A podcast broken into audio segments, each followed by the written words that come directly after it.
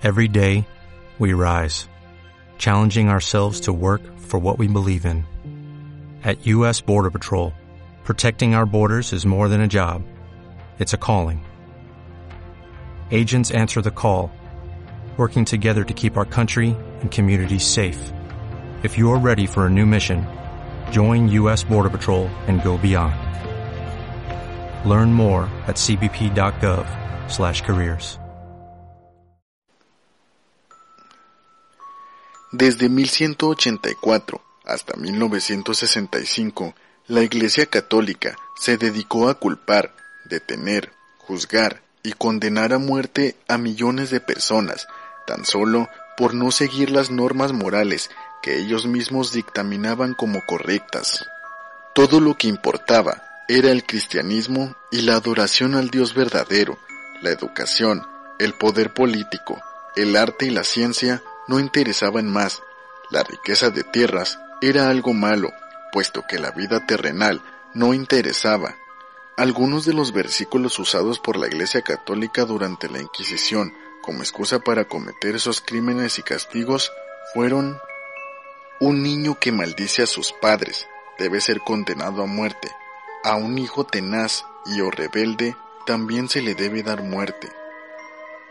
Una bruja o brujo debe ser condenado a muerte. Cualquier persona que se sacrifica a los dioses de otros debe ser destruido. La práctica de los varones homosexuales ha de ser condenado a muerte. Si una persona se involucra en relaciones sexuales con un animal, tanto el animal como la persona deben ser condenados a muerte. Si la hija de un sacerdote se convierte en una prostituta, ella será quemada con fuego. El que blasfema el nombre del Señor debe ser condenado a muerte. Un hombre está obligado a matar a sus amigos y miembros de su propia familia que sean culpables de adorar a otro Dios. Un hombre que muestra desprecio por un juez o un sacerdote debe ser condenado a muerte.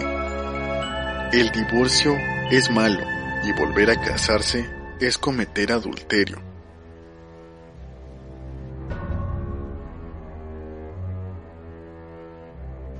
La víctima era atada de pies y manos a los dos extremos del aparato y era estirada lentamente hasta que todas sus articulaciones se dislocaban. Obligaban a las personas a beber cubetas llenas de agua. La cantidad era aproximadamente de 10 litros continuos. El torturador se ayudaba de un embudo y le impedía respirar a la víctima. Su estómago no aguantaba más y después de sufrir tanto, explotaba. Era uno de los instrumentos de tortura más recurrentes. Consistía en atar por la espalda las manos del prisionero, ponerle peso extra en los pies y colgarlo con una polea por las muñecas. Cuando estaba lo más arriba posible, lo dejaban caer sin que tocara el suelo. Normalmente, los brazos se le dislocaban una adaptación mucho más violenta de la anterior. Ataban a las víctimas por las muñecas, las levantaban con una polea y después las dejaban caer sobre una pirámide muy puntiaguda, con la finalidad de clavar su ano, escroto o vagina.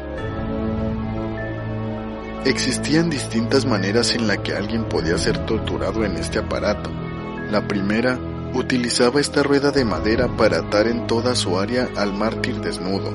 Después, los torturadores lo golpeaban hasta el cansancio con hierros candentes o simplemente lo mutilaban mientras una hoguera ardía debajo de él.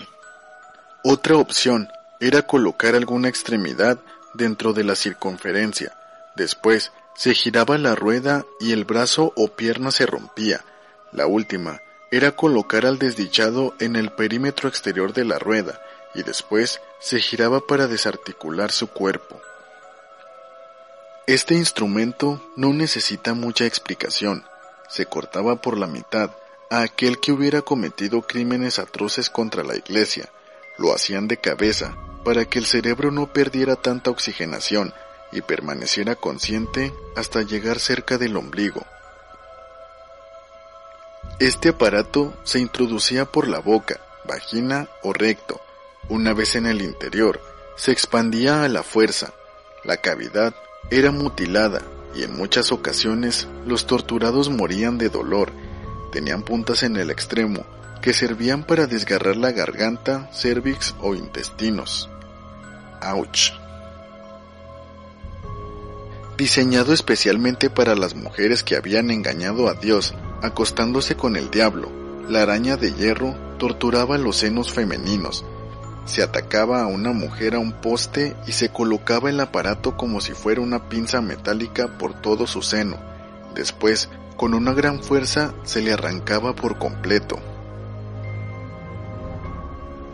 Este método de tortura psicológica consistía en inmovilizar a un reo en forma horizontal boca arriba, dejándole caer cada cinco segundos sobre su frente una gota de agua fría.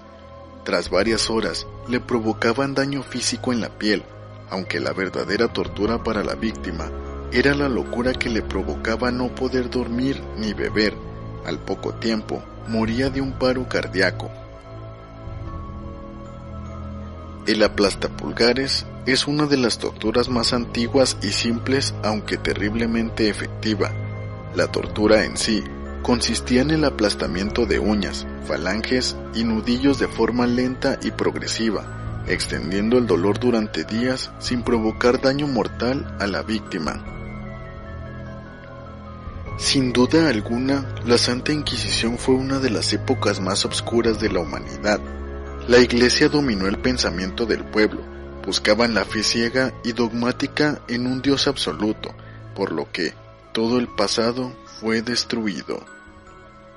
Este es mi mundo paranormal. ¿Te preocupas por tu familia? Entonces, ¿por qué darles solo huevos ordinarios cuando pueden disfrutar de lo mejor? Eggland's Best, los únicos huevos con ese delicioso sabor fresco de granja, además de la mejor nutrición, como 6 veces más vitamina D, 10 veces más vitamina E y 25% menos de grasa saturada que los huevos regulares, además de muchos otros nutrientes importantes. Así que, dales los mejores huevos. Eggland's Best, mejor sabor, mejor nutrición, mejores huevos.